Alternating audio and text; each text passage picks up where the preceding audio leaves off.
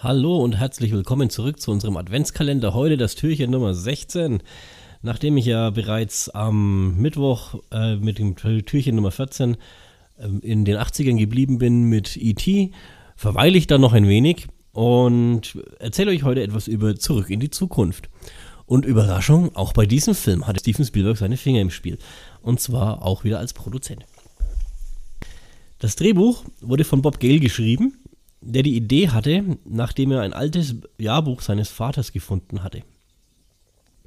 Er stellte sich die Frage, ob er und sein Vater im Alter von 17 Jahren Freunde hätten werden können.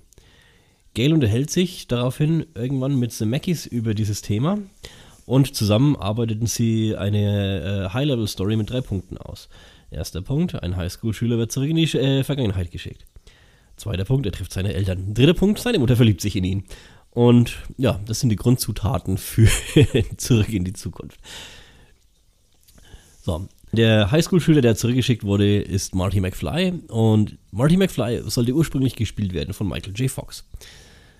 Dieser hatte dann allerdings äh, terminliche Probleme, da er nämlich äh, in, zu diesem Zeitpunkt als Seriendarsteller für Familienbande vor der Kamera stand und eben terminlich es sich nicht einrichten ließ, parallel äh, dazu zurück in die Zukunft zu drehen. Also gingen die Produzenten her und casteten Eric Stoltz als Marty und ähm, begannen auch die Dreharbeiten mit ihm. Und nach drei, vier, fünf Wochen haben sie festgestellt, nee, das passt nicht, er ist zu intensiv für die Rolle, zu, na, zu, äh, eben nicht das, was sie sich äh, vorgestellt hatten. Und sind dann doch zurück auf Michael J. Fox, der sich etwas Zeit freischaufeln konnte und mit seinem Produzenten aus der Serie einen Deal gemacht hat, dass er sowohl den Film als auch die Serie gleichzeitig drehen muss. Und für ihn sehr, sehr anstrengende Zeit. Äh, drei Stunden Schlaf pro Tag, sieben Tage Wochen. Äh, alles in allem wirklich hart ja, dran gearbeitet, dass dieser Film wirklich gut geworden ist. Und er hat es geschafft. Und so wurde, die Rolle, Rolle des Marty McFly eben doppelt gecastet. Apropos Recasting. Martys Freundin Jennifer wurde auch zweimal neu besetzt. Die meisten denken sich, hä, zweimal? Moment. Ja, genau.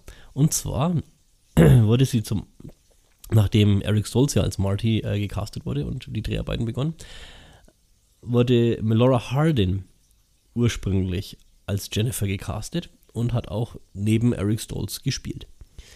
Jedoch ist Melora Hardin etwas größer wie Michael J. Fox, was auf, Kam auf dem Bild nicht so gut aussah in den 80ern. Ja. Heutzutage ist einem das relativ egal. Ähm, aber damals gab es diesen Diversity-Gedanken noch nicht und dieses und somit wurde Melora Hardin, die äh, später durch The Office bekannt wurde, ähm, durch Claudia Wells ersetzt.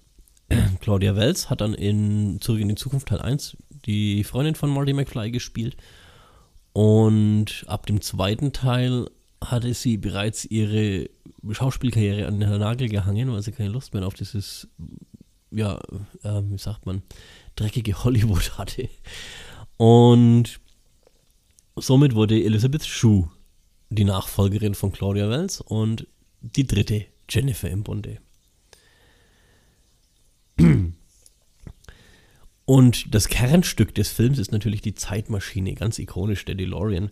Jedoch war die ursprüngliche Zeitmaschine nicht als Auto gedacht, sondern die erste Idee, die Bob Gale hatte im Drehbuch, war ein Kühlschrank, mit dem der Doc durch die Gegend reisen könnte. Problem hierbei, was ich dann rausgestellt hatte, war, wie trägt man einen schweren Kühlschrank durch die Gegend, ja, wenn man durch die Zeit reist. Und dann gab sich auch noch das, willst du wirklich den Kindern zeigen, ja, potenziellen Kindern, die diesen Film sehen würden, dass man einen Kühlschrank durch die Zeit reisen kann? Es passieren ja immer wieder blöde, tragische Unfälle, wo sich Kinder in irgendwelchen Kühlschränken verstecken und dann da drin ersticken, weil es ja doch ein abgeschlossenes eigenes System ist. Also ist man dann von dieser Idee wieder abgekommen. So. damit hätte ich mein zweites Zeitreiseprojekt für den Adventskalender auch beendet. Ich wünsche euch einen wunderbaren 16. Dezember. Viel Spaß bei der morgigen Episode von Christian und wir hören uns wieder in zwei Tagen. Ich wünsche euch einen wunderschönen Nachmittag, Abend, was auch immer ihr treibt. Habt Spaß dabei. Euer Alex.